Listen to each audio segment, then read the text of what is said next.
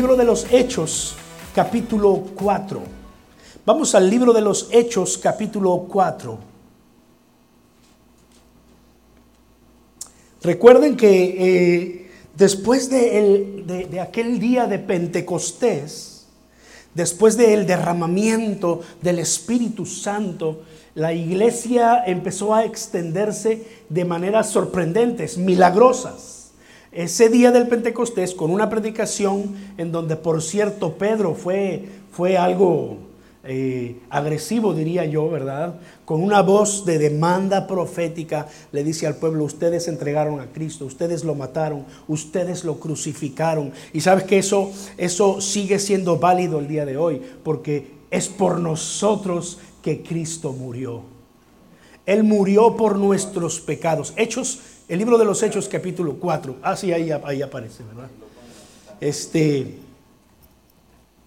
eh, fue por nuestros pecados que Cristo murió.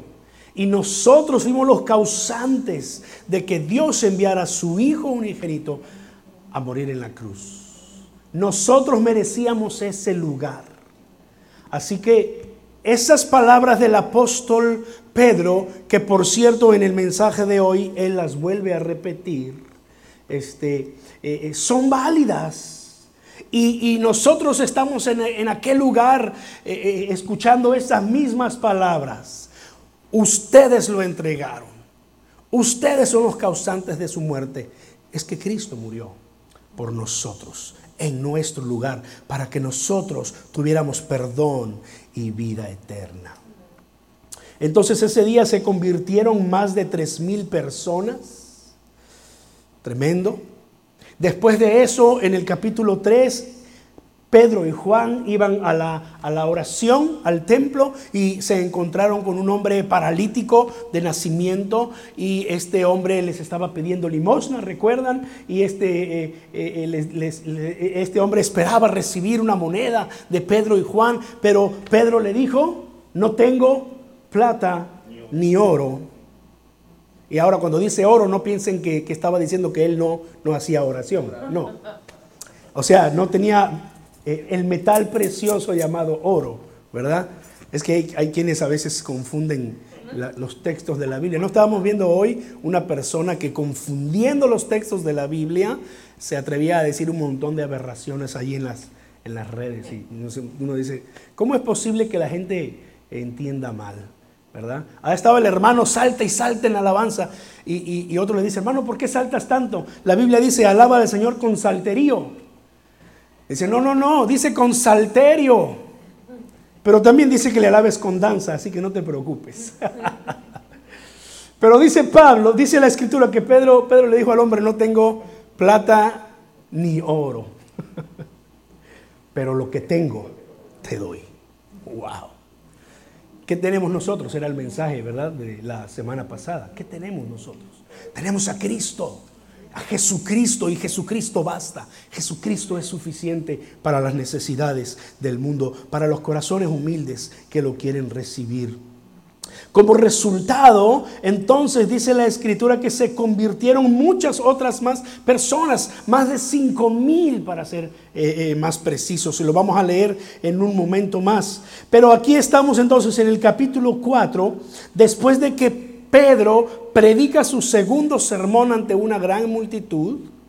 Dice la escritura, capítulo 4, verso 1, que mientras Pedro y Juan le hablaban a la gente, se les presentaron entonces los sacerdotes, eh, el capitán de la guardia del templo y los saduceos. Interesante que mencione a los saduceos y solo como para eh, eh, tener un poco más de conocimiento de la escritura. Los saduceos eran un grupo como los fariseos, que eran bien feos este, con Jesús, ¿verdad?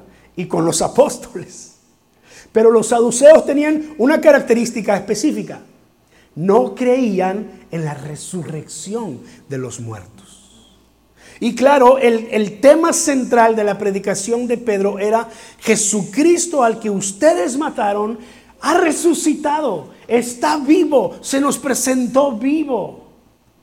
y los saduceos estaban allí como que inquietos. Y dice el versículo 2, estaban muy disgustados porque los apóstoles enseñaban a la gente y proclamaban la resurrección que se había hecho evidente en el caso de Jesús. Estas palabras son importantes. Se había hecho evidente la resurrección de Jesús.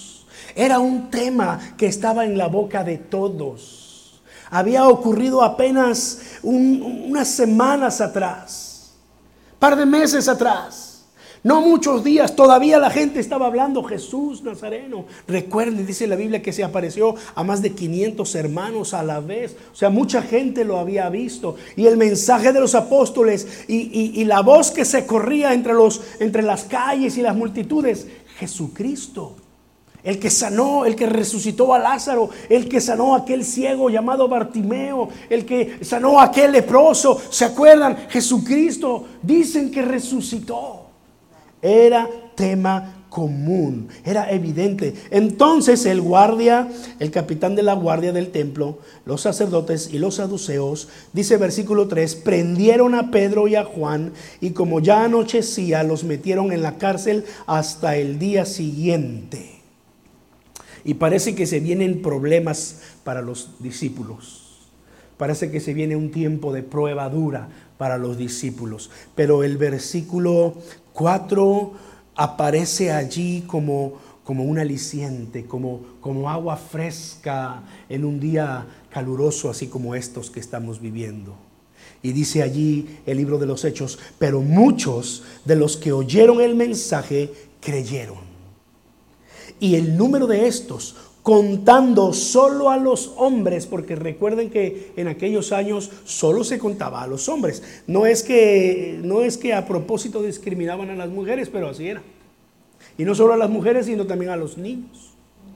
De manera que la, escritura dice, contando tan solo a los hombres, llegaban a ser hasta cinco mil. Y si tú cuentas a las mujeres, incluso a los, a los jovencitos y a los niños, aquello fácilmente podía duplicarse. De manera que en unos cuantos días la iglesia creció a posiblemente más de 10 mil personas. 10 mil personas no cabían en un, en un salón, no cabían en el templo, este, todos juntos.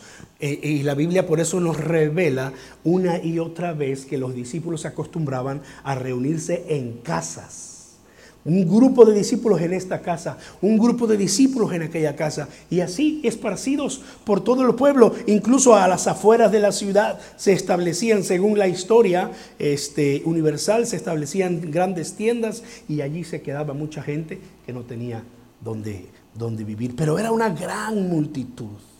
Al día siguiente, versículo 5, se reunieron en Jerusalén los gobernantes, los ancianos y los maestros de la ley Allí estaban, mira esta nota, así como que el versículo 6 es, una nota para hablarnos de cómo es que cuando se trata de hacer mal, todo el mundo se apunta y se juntan.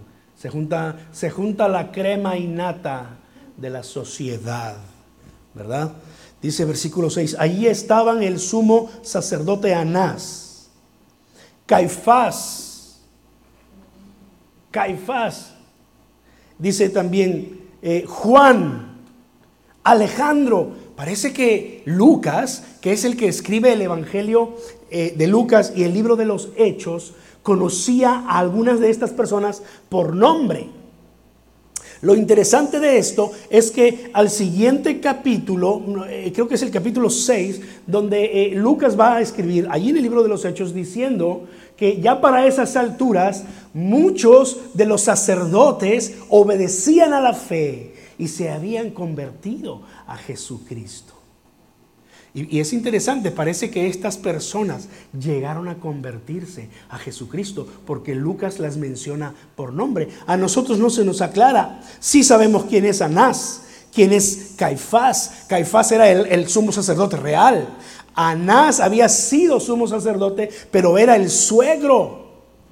Y cuando tú te casas, no solo te casas con la esposa, te casas con la familia. Aunque no nos guste. En mi caso yo soy bendecido con, con la familia de mi esposa que está en México. Este, pero eso es lo que pasaba, ¿verdad? Anás estaba allí metiendo su cuchara y tenía mucha autoridad sobre Caifás. Pero estaba Juan y Alejandro. ¿Quiénes eran? Nosotros no sabemos, pero eran quizás miembros, como dice el resto del versículo 6, miembros de la familia del sumo sacerdote. Todo el mundo quería enterarse del, chisme del momento. Todo el mundo quería sacar partido. Todo el mundo quería ir y atacar a los discípulos. No pudieron con Cristo. Pues entonces vamos y atacamos. Y atacamos a, a sus discípulos. Hicieron que Pedro y Juan, verso 7, comparecieran ante ellos y comenzaron a interrogarlos.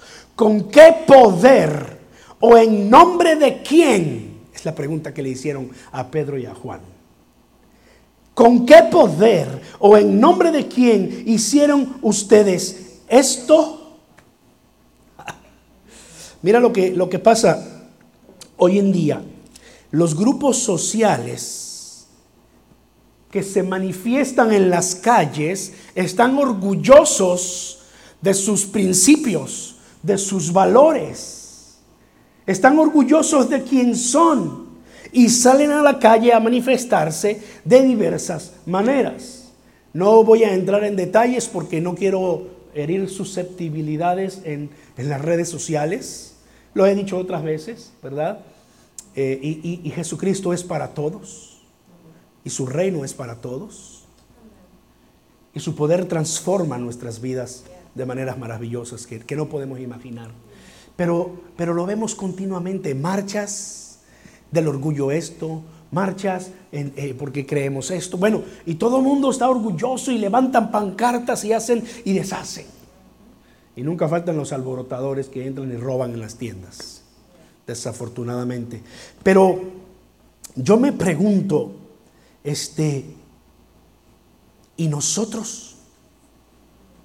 Si se tratara de que, de que nosotros como, como pueblo de Dios, como iglesia, como, como cristianos, como creyentes, como discípulos de Jesucristo. No hablo de, ser miembro de una iglesia específica, no hablo de, no quiero involucrar nada de esto. Hablo nosotros como creyentes. Si un día dijéramos, vamos a las calles y vamos a manifestar nuestra fe en Jesucristo, ¿lo haríamos abiertamente? ¿Sabes que en muchos lugares existe lo que llaman la marcha por Jesús o para Jesús? No sé, me imagino que en inglés existe algo como eso o, se ha hecho algo. No, tengo que averiguar la, historia eh, de, la iglesia en los Estados Unidos, pero, en México, en Latinoamérica eso este, se hace tremendamente. El boletín que, que se editó para este día tiene en la fotografía una una manifestación de la iglesia en Brasil, donde la iglesia es, numerosa. Este, pero la pregunta eh, para mí sigue, eh, sigue, siendo, sigo siendo, sigue siendo la misma. Nos manifestaríamos orgullosos, un orgullo, vamos a llamarlo santo, ¿verdad? Este, eh, es decir, nos mostraríamos nosotros de esa forma ante la sociedad le dijéramos abiertamente, creo en Jesucristo. Él es el Hijo de Dios. No hay otro nombre bajo el cielo. Él es el único. Y, te digo hoy que si tú no le recibes, tú estás en perdición. Lo haríamos. Iríamos con la gente y le dijéramos, ¿sabes qué? No estamos aquí para juzgarte, no estamos aquí para señalarte, no te vamos a condenar porque vives de en cierta forma, estamos aquí para mostrarte el camino. Camina con nosotros, ven, porque así como tú, nosotros también somos pecadores, pero Dios nos ha perdonado y Dios está cambiando y transformando nuestra vida. Lo que vamos a ver aquí, hermanos, son este tipo de manifestaciones que aunque los discípulos no salieron a la calle con ese propósito, sí lo hicieron frente a estos sacerdotes, a estos saduceos y, a todas estas personas que estaban allí pidiéndoles explicaciones con qué poder o en nombre de quién hicieron ustedes todo esto. Entonces la respuesta de Pedro y Juan nos tiene a nosotros tres enseñanzas importantes que yo les invito a que las vivamos en este tiempo. No los estoy llamando a salir a las calles, pero sí a que lo hagamos en nuestro diario vivir. ¿Por qué no usar nuestras redes sociales para eso? ¿Verdad? Dice el, ah, capítulo 4, versículo 8. Pedro, lleno del Espíritu Santo. Si a ti te gusta subrayar tu Biblia, ponle allí una marca, ¿verdad? Pedro, lleno del Espíritu Santo, una y otra vez Hechos, eh, en sus primeros capítulos, va a puntualizar esta verdad. Los discípulos se movieron después del día de Pentecostés en el poder del Espíritu Santo. No eran personas estudiadas como lo vamos a ver más adelante. No eran personas que habían tenido este, eh, un curso intensivo, intensivo sobre oratoria o cómo hablar ante las autoridades 101. No, en el poder del Espíritu. Recuerden que Jesús les dijo, cuando venga el Espíritu Santo, Él les recordará todo lo que yo les enseñé y Él les dará palabra para que ustedes hablen las maravillas de Dios. Pedro, en el lleno del poder del Espíritu Santo, les respondió, gobernantes del pueblo y ancianos. Hoy se nos procesa por haber favorecido a un inválido. Y si nos pregunta cómo fue sanado, Sepan pues todos ustedes y todo el pueblo de Israel que este hombre está aquí delante de ustedes sano gracias al nombre de Jesucristo de Nazaret, crucificado por ustedes. Ven ahí otra vez el, el tema, ¿verdad? Pero resucitado por Dios Jesucristo es la piedra que desecharon ustedes los constructores, pero que ha llegado a ser la piedra angular. De hecho, en ningún otro hay salvación. En, bajo ningún, en ningún otro nombre hay salvación, porque no hay bajo el cielo otro nombre dado a los hombres mediante el cual podamos ser salvos corto mensaje. Se nos acusa de haber favorecido a este hombre y quieren saber cómo. Pues lo hicimos en el nombre de Cristo, el que ustedes mataron, pero que vive y ha resucitado. Y por cierto les digo que Él es la piedra angular, Él es el fundamento que, sobre cual toda construcción se sostiene firme, pero ustedes la han desechado y están construyendo sobre la arena. Y por cierto que no hay otro nombre dado a los hombres bajo el cielo en el cual se pueda ser salvo solo el nombre de Jesucristo de Nazaret. ¿Cuánto le habrá tomado a Pedro a decir esas palabras? Creo que no, no toma ni un minuto. Quizás se haber dicho algunas otras cosas, pero fue un mensaje breve. Los gobernantes al ver la osadía con que hablaban Pedro y Juan, el valor, ¿verdad? Pedro y Juan, y al darse cuenta de que eran gente sin estudios ni preparación, quedaron asombrados y reconocieron que habían estado con Jesús. Esta es la primera cosa que vemos aquí y que nosotros podemos aprender para poner en práctica. Comparte el nombre de Jesús. No hay otro nombre bajo el cielo en el cual la humanidad pueda ser salva. Solo el nombre de Jesús. Comparte el nombre, porque ese nombre tiene poder. Porque ese nombre sanó a aquel paralítico de nacimiento. No tengo plata ni oro, pero lo que tengo te doy en el nombre de Jesús. Eh, eh, Pedro no dijo, bueno, yo soy representante de los apóstoles. Vengo en nombre de los apóstoles. Pedro no dijo eso.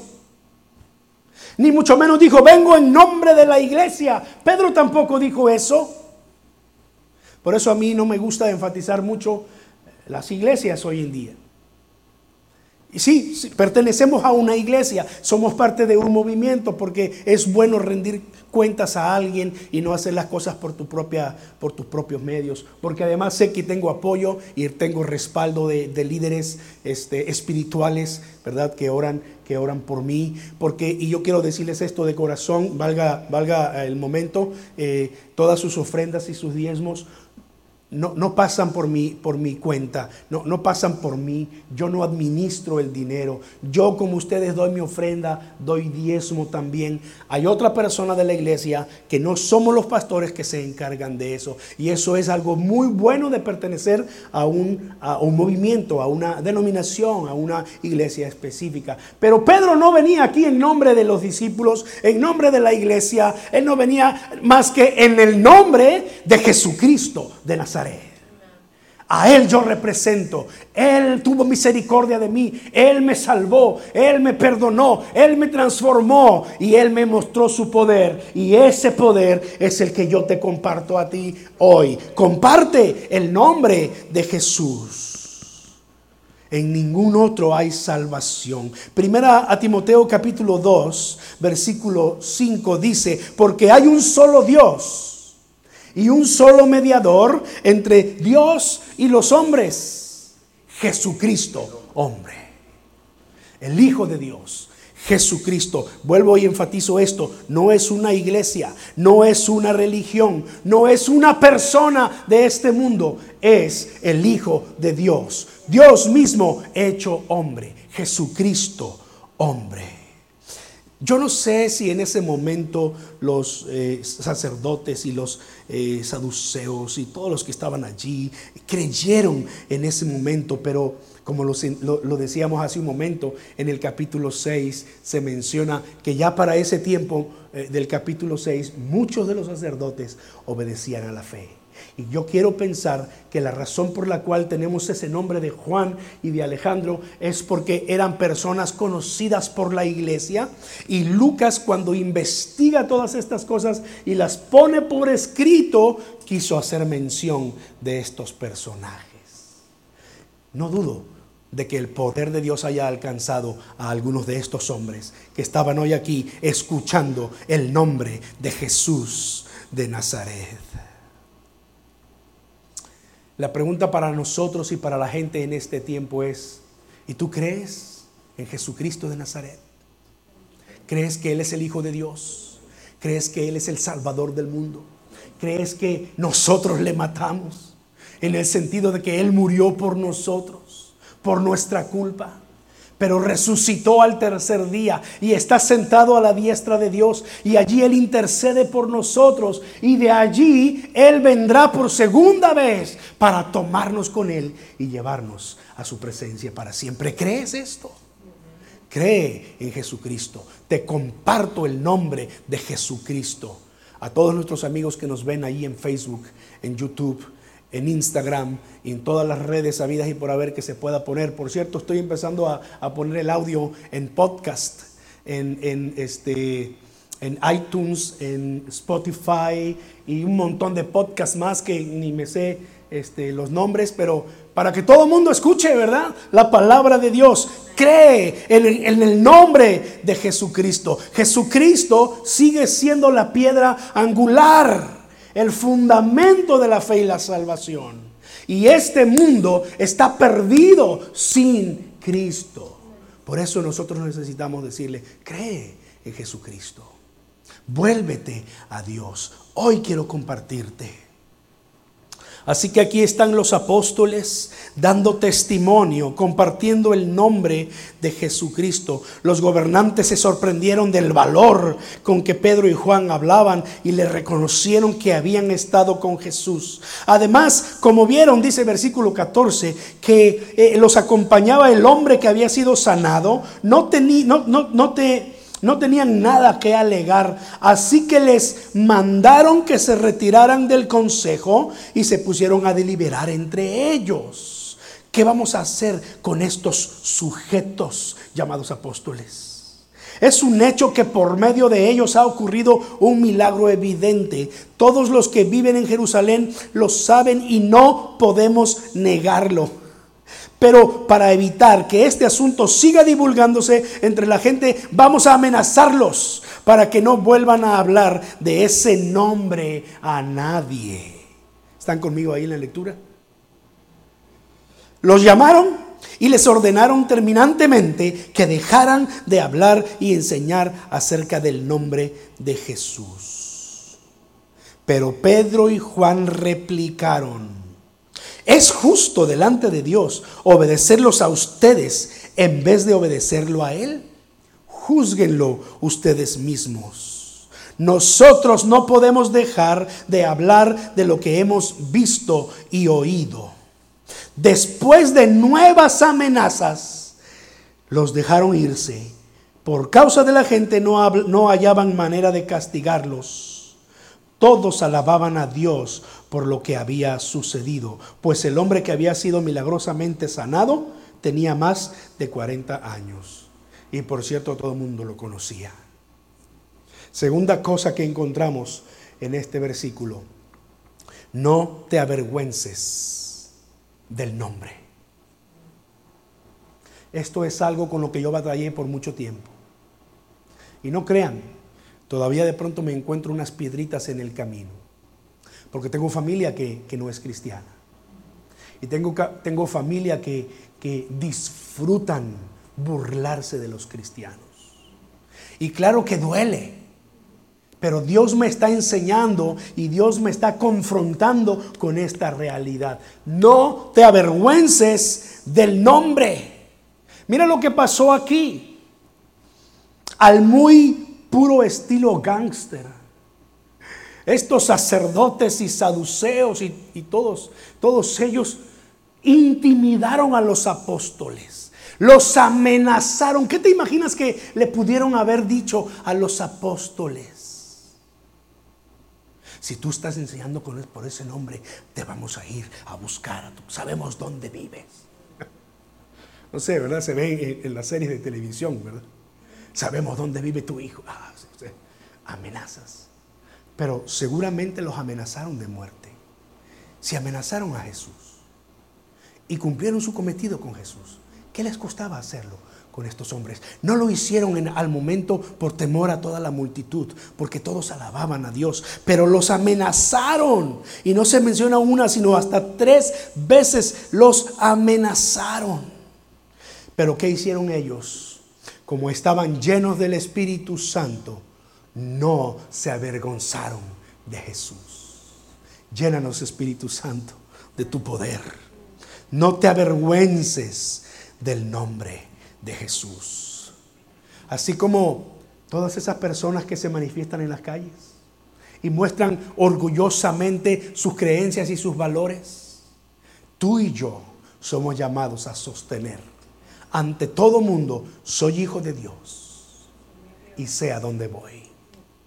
Sé en quién he creído Amén. Segunda a Timoteo capítulo 1 versículo 8, Pablo le escribe a Timoteo diciendo, no te avergüences de dar testimonio de nuestro Señor, ni de mí, que por su causa soy prisionero. Al contrario, tú también, con el poder de Dios, debes soportar los sufrimientos del Evangelio.